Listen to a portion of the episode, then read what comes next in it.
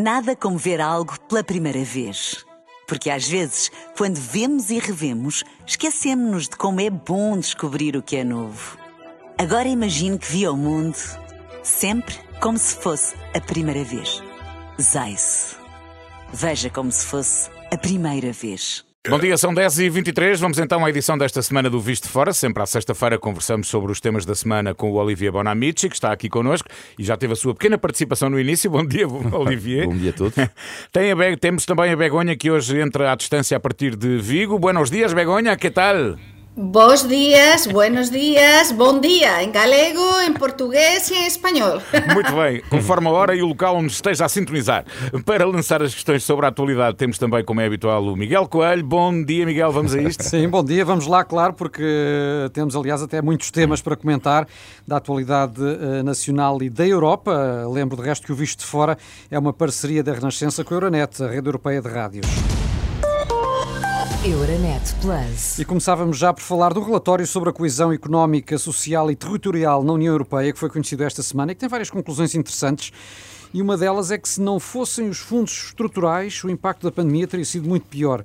Um, isto prova, Olivia, que se não tivesse sido a flexibilização dos fundos, eh, a possibilidade de utilizar os fundos para outros fins, eh, podíamos ter tido uma situação ainda mais grave?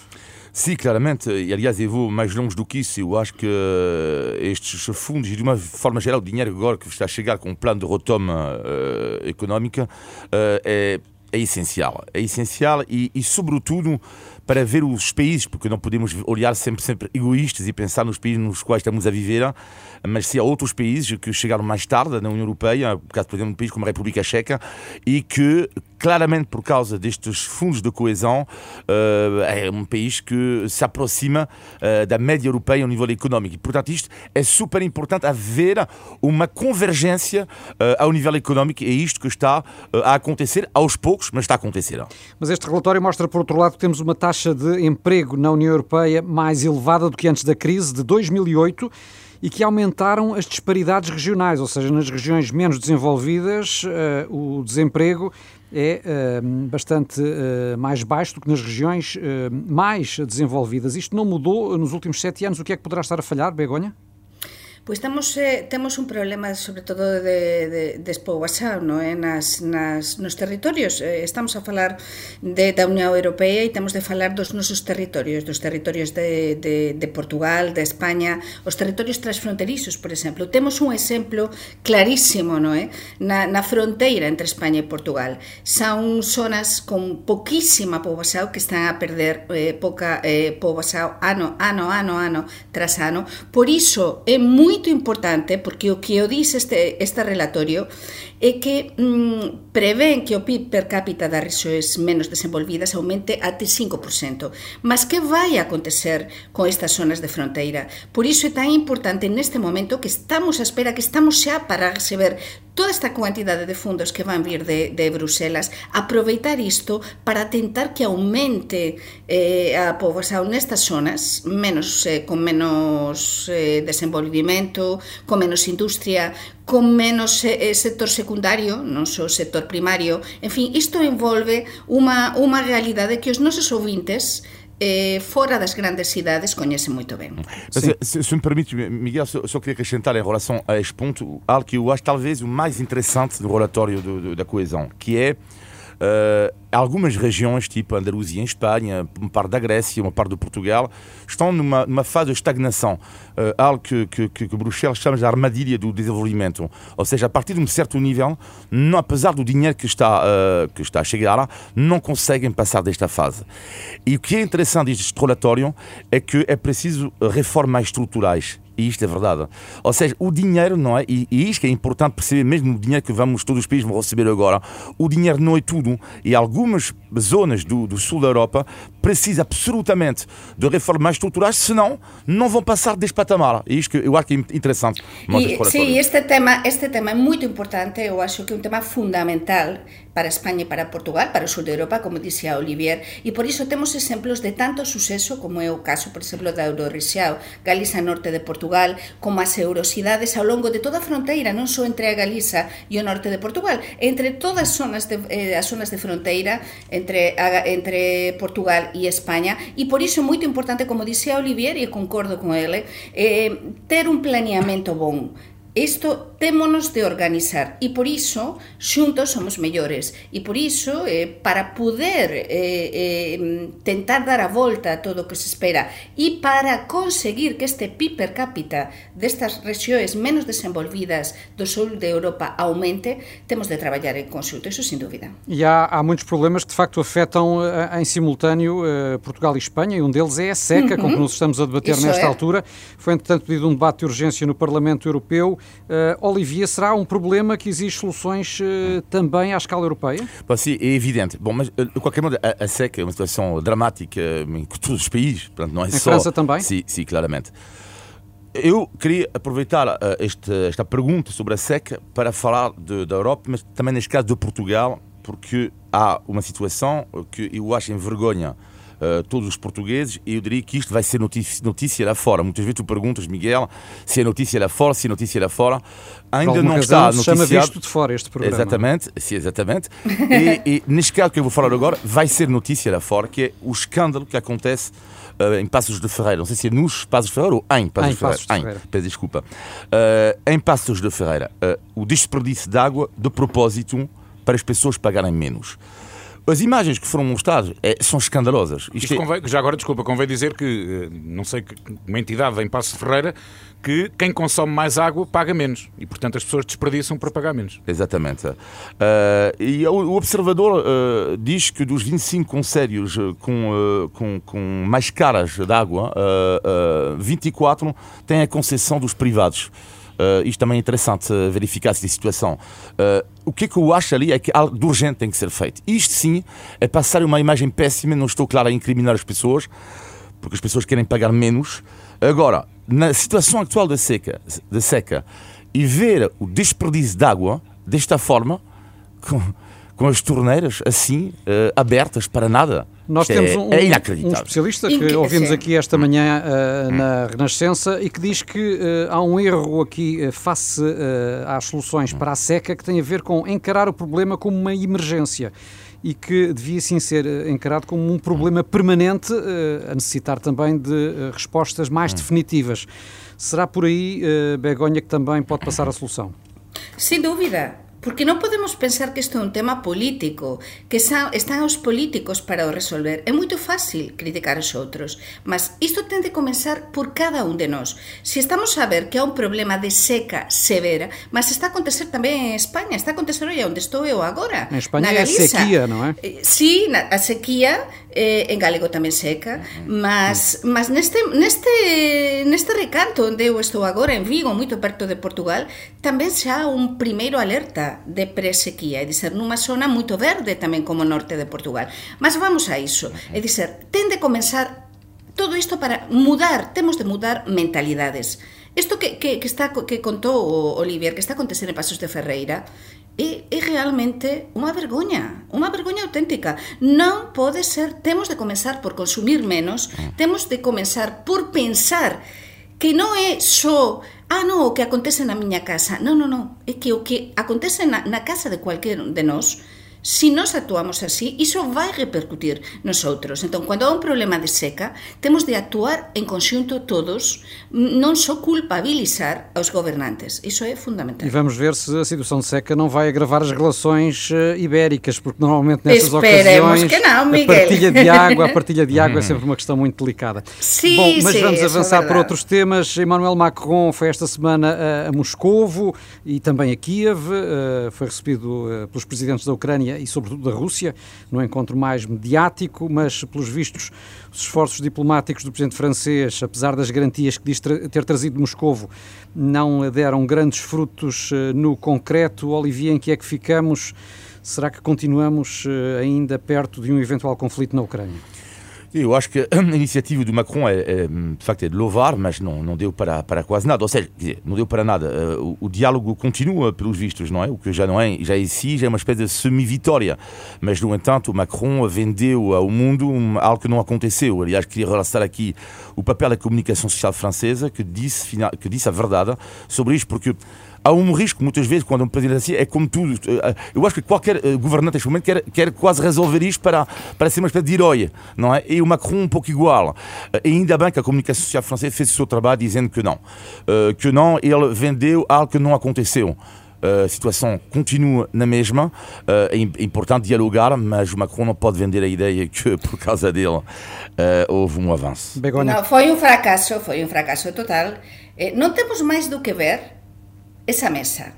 Eh? Os nosos ouvintes lembranse neste momento desa mesa enorme que o Putin preparou para unha reunião Sim, com pode o dizer-se que Macron. Viu Putin de longe, E não que é? estaba a quantos metros? Cinco metros. Se, cinco, seis Mais, metros. mais. Era, era unha imaxe, unha imaxe que, que as imaxes son tan importantes para os jornalistas. Ontem, ontem para não sei se leram os comunicar. artigos na imprensa internacional, mas houve uma explicação. É que eh, Macron não aceitou fazer um teste PCR que era exigido pelos russos. Eh, não, não me serve Portanto, essa foram explicação. criadas, eh, medidas sanitárias adicionais. não me serve. Não me serve porque era tan fría a imaxe, tan fría Ah. dois. E depois, previamente, tiña tido unha reunião Putin co presidente da Argentina e num, numa salinha cunha, cunha Quase ao colo um lareira. do outro, não é? se, se, me- se me permite uma pequena história que é genial, há tempos, quando Sarkozy era o presidente francês, ele aparece numa conferência de imprensa após o Putin, e ele aparece meio bêbado. Só que, mas é, oh, oh, aqui esta história é genial. Ele aparece quase meio bêbado. Só que há um problema: Sarkozy não bebe. E, eh, e Putin também não. Portanto, inicialmente as pessoas pensavam, pronto, Sarkozy bebeu, para quem não conhece Sarkozy, bebe- eh, Sarkozy não bebe mesmo nada. Eh, e depois soubemos, soubemos que ele levou nas orelhas de Putin algo surreal. Porque Putin não brinca em serviço. Putin foi p- perante a França, que é um país que não é um país qualquer na Europa, diz: Olha, se tu te metes connosco, tu vais perceber já. E Sarkozy levou isto e apareceu meio bêbado, mas não foi por causa do álcool, foi por, foi por causa do puxão de orelhas. Claro. Sí, sí, no, mas este concluir, encontro Begoña, foi, sí. foi, un, foi un fracaso e é unha pena porque temos falado neste programa nas últimas semanas no é? Do, do Macron desa, mm, dese objetivo dele de se convertir no sucesor de Angela Merkel e para todos os efeitos é o presidente que... exercício da Unión Europeia Sí, exactamente porque, porque a presencia de turno de, da França mas non, non, non correu ben esta reunión en absoluto Muito bem. Eu eh, gostava de ouvi-los ainda muito rapidamente sobre a situação da pandemia na Europa, porque começamos a ver cada vez mais países a deixarem cair restrições. Eh, de resto, Espanha foi justamente um dos países que aliviaram medidas esta semana, com o fim da máscara obrigatória na rua. Também Itália, a partir de hoje, segue esse caminho. Eh, acham que começamos a ver a luz ao fundo do túnel, como se diz em Portugal? Sí, eu penso que sí, eu penso que, que comenzamos ver, queremos, para mí non é que comencemos, é que todos queremos ver luz no fin do túnel, estamos fartos desta pandemia. Sin algo coincidimos todos e que estamos fartos. Por exemplo, en España, desde ontem, eh, xa non é obrigatoria a máscara na rúa. Mas que é o que está a acontecer? Varios colegas nosos, xornalistas de diferentes órganos de comunicación social de toda España están a facer reportaxes, o típico, non é? Como farían sí. cualquier de, de voces. E que acontece? Que a grande maioría das persoas en España continúan coa máscara na rúa, e dizer, a persoas que tiraran, mas, por exemplo, aquí en Galiza non temos máis de... Agora, se eu saio eh, fora do meu escritorio, a rúa, verei que a maior parte das persoas continúa a levar a máscara na rúa.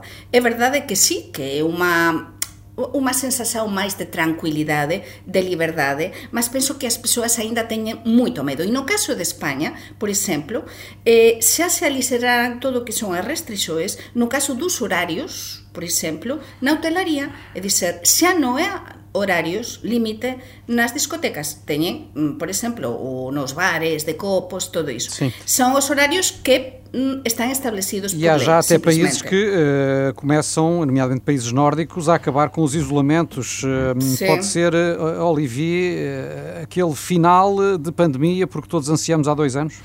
Tem algum uh, problema, alergia, diria que até quase, com esta expressão a luz ao fundo do túnel. Um tipo de trauma, porque seria interessante rever, uh, reouvir o visto de fora de julho de 2000 ou julho. Sim. Uh, acho que a luz ao fundo É verdade, é verdade. Claro, claro, claro, e binga! Uh, o microne chega, portanto tem algum receio mesmo assim. Não, havia, Por iso é mellor dizer queremos, máis do que a, non é? havia era a continuação do túnel e nós não sabíamos. É isso, exatamente. Bom, eh, são 10 horas e 37 minutos. Lembro que estamos no Visto de Fora, é um programa que fazemos aqui na Renascença todas as semanas, em parceria com a Euronet, a rede europeia de rádios. E uh, vamos avançar, Paulino, porque uh, temos a atualidade nacional também para Exatamente. tratar. Euronet Plus. E por cá temos agora este caso inédito que uh, causou nas últimas horas preocupação. O Judiciário deteve um jovem que estaria a preparar um ataque uh, na Faculdade de Ciências da Universidade de Lisboa para o dia de hoje, precisamente. Uh, este caso, como é que o acompanharam? E pergunto se despertou já algum interesse em Espanha e França, nomeadamente. Olivier. Sim, despertou algum interesse, mas no entanto é preciso ver que em França neste momento existe o, o processo do Bataclan ainda com... Uh, Sim, não falta experiência de fenómenos uh, violentos uh, em França. Exatamente. Bom, o, o que, é, que eu achei interessante neste caso em si, para já de louvar como evidente também da Polícia Judicial Portuguesa, que, que, que é inacreditável, porque podíamos ter tido um massacre. E depois a questão que, desde ontem, que é, que é uma palavra, depois vou explicar porque para mim isto é importante, que é a palavra terrorismo. Bom, Incomodou-me esta palavra, incomoda-me ainda. Uh, aliás, esta manhã no Jornal Público achou eu, uh, alguns especialistas de, de, também concordam no facto de dizer que não se deve, deve chamar ainda terrorista, porque a palavra terrorismo implica que tenha razões ideológicas. Agora vocês podem dizer que isto afinal não é importante, mas é importante. Porquê? Porque vai depender hein, em função do combate e a análise deste caso. Porque não podemos dizer que não é apenas um fait divers, é algo muito mais do que isso. Resta saber se esta, esta, esta criança, este rapaz, uh, tem problema psicológico, se tem ou não, ou não, qual é a ideologia, se é de facto uma tentativa terrorista. Se é uma tentativa terrorista, ou seja, de razões ideológicas, a análise não poderá ser a mesma que se não é. Portanto, eu acho que para mim, neste momento, isto é também importante ver exatamente o que é que ele tinha na cabeça. Sim, Espanha, Begonha também tem, eh, como dizíamos a propósito Sim. de França, eh, muitos casos eh, violentos, bastante mais do que Portugal, claro. Também daí a forma como este caso aqui está a ser encarado pelo fenómeno inédito uh, de que se reveste, mas seja como for, há um pormenor aqui importante, é que veio mostrar a importância da cooperação internacional, porque o alerta foi dado pelo FBI. Exactamente, mas non só eh, este alerta do FBI, do, eh, temos de, de pensar tamén no papel importantísimo que faz eh, Europol, a, a nosa Europol, eh, a cooperación ao que existe entre as policias europeos e concretamente entre as policias de España e Portugal, mas neste caso foi FBI e tamén imagino que Europol, porque como este rapaz de 18 anos, lembremos que ten 18 anos, é de Fátima, e é un rapaz que mm, ten un, eh, Olivier falaba do perfil psicolóxico. É un perfil psicolóxico, pelo que eu estive a ver e pelas declaraxoes dos especialistas, moito parecido ao de cualquier rapaz eh, que ten tentado mm, atentar nos Estados Unidos, noutros pontos da Europa, eh, como España, como França, é un perfil moito parecido, unha persoa que se un rapaz que se isola, que comeza a visitar este tipo de sites eh, de, de, de pois, eh, para, para estes rapaces, estas persoas eh, que queren atentar, que se radicalizan e por iso foi que o FBI e as policias internacionais alertaran a Portugal sobre iso. Por iso esta cooperación e esta colaboración é tan importante. E, e sin dúbida, até agora non tiñamos tido, eu polo menos non me lembro, dun caso así en Portugal, non é tan chamativo nunha universidade tentar atentar contra os estudantes nunha grande universidade portuguesa, mas por desgraza en España, en França, en outros países europeos temos tido tantas tentativas que não é um caso que chamasse, no caso de Espanha, muito Mais do que tentativas, não é? Em muitos países tem havido mesmo Isso, dramático dramático. Muitos deles sim. resultando em massacres, felizmente não foi o caso em Portugal e a Judiciária conseguiu uh, abortar a situação a tempo. Para que nunca aconteça cá. Numa semana que uh, teve também uh, ataques informáticos, não é? de grande dimensão. O primeiro contra a Vodafone, o segundo, que ainda não estará totalmente resolvido, teve como alvo o grupo germano de Souza. Um grupo que, nomeadamente, tem colaborado nestes dois anos ao nível dos testes contra a Covid-19. Hum, estes casos tiveram também impacto noticioso nos vossos países, Olivier, em França, como foi? sim, tiveram imenso. tiveram imenso, por, eu diria, por duas razões. Primeiro, porque em Portugal estes ataques já acontecem, e falaste duas, mas houve outras recentemente. Sim, sim. Portanto, foi um pouco espaço de tempo. Isto é, isto é um pouco surpreendente. Mas do resto também, porque é que tem impacto? Porque em França acontece o mesmo. Metade das empresas francesas, metade foram uh, alvo de ciberataque uh, no ano passado. Metade das empresas. Portanto, esta imagem e... que podemos eventualmente ter aqui em Portugal, de que uh, o país está a ser alvo não. de uma onda específica, uh, na verdade, trata-se, na tua leitura, de um fenómeno dizer, à escala internacional. Não, mas é evidente que, países. Não, é evidente sim, que sim, é a escala internacional. É, é, evidente que a escala internacional, agora não sei se pode haver um ataque dirigido a Portugal. Só para terminar, em relação a esta questão de ciberataques, uma iniciativa que eu acho que está a ser falada em França, que eu acho, tenho a certeza que vai acontecer em breve em todos os países da União Europeia, que é uma linha tal e qual como existe o 112, não é 117, como é 112, não é? Hum. 112, exatamente. 112, nunca liguei, pronto, esta prova. E é uh, o 112 vai haver o 17, o 117 em França, só para o ciberataque para particulares e para empresas. Sim, porque. Desde que é, o número continua a funcionar em caso de ataque. É? Sim, mas porque é preciso ver que, de facto, a falar das empresas, mas os particulares, cada vez mais, Sim. está a acontecer também e é preciso absolutamente haver uma resposta do Estado a isso também para ajudar as pessoas. Begonha. Sim, sem dúvida. Tende, tende a haver eh, unha solução, unha saída, unha resposta un amparo para todas as persoas que, que lle acontece, non só as grandes empresas, sino tamén os particulares. Isto está a acontecer en Portugal e está a acontecer en España, acontece moitísimo en España, é verdade que agora en Portugal parece que en un curto espazo de tempo, non é? Eh, grandes empresas de comunicación, grandes empresas particulares eh, sufrirán isto, non é? E entón por iso pensamos, é, é moito importante neste visto de fora que expliquemos aos nosos ouvintes que isto non é só de Portugal, que isto acontece a nivel global, a nivel europeo, por iso máis unha vez, xa que estamos neste visto de fora, é importante que os nosos gobernantes eh, a nivel europeo pois eh, nos soluciona isto e o deste número eh, número de apoio eh, e que tente solucionar este tipo de problemas o, o máis rapidamente posible é fundamental porque porque as telecomunicações, eh, a internet, eh, todo isto é fundamental os nosos sites, eh, en cualquier empresa, en cualquier grande grupo, estamos a, a, a viver num, num mundo global, não é? Sem que então, saibamos, é na verdade, uh, as razões destes ataques, não é? Porque, uh, hum, em alguns casos, haverá é pedidos de resgate, uh, noutros não conhecemos Ai... os motivos. Exactamente, es que hay una vida paralela. Eh? Eh, estes hackers, no é? estas persoas, estas empresas, estes grupos que están por trás de todo isto, quem é que são? Onde estão? Não, não se sabe, não é? Onde estão? Quem é que está a coordenar tudo isso? Que é que parece Olivier? É, Pauli é, é a intenção de mostrar as fragilidades é do sistema, uh, gerar confusão, haverá outras intenções? Isto não sei, isto não sei, sou incapaz de responder a isso. Uh, isto vai ser interessante, é interessante e até assustador, porque uh, é, é preciso ter muito cuidado. Eu acho que é um artigo brilhante escrito por um advogado esta semana no público que ele diz cuidado com esta teoria uh, dos chamados Robin dos Bosques, porque há tal teoria demagoga, absolutamente demagoga, de algumas pessoas que dizem ah, isto é ótimo, porque afinal vamos saber tudo, tudo, mas nem tudo na vida não se deve saber. Ah, isso, isso, também é assustador. Bom, faltam 14 minutos para as 11 da manhã. Vamos em frente. Está na altura de um momento que ninguém dispensa no visto de fora, que é o momento da língua portuguesa. Portugal!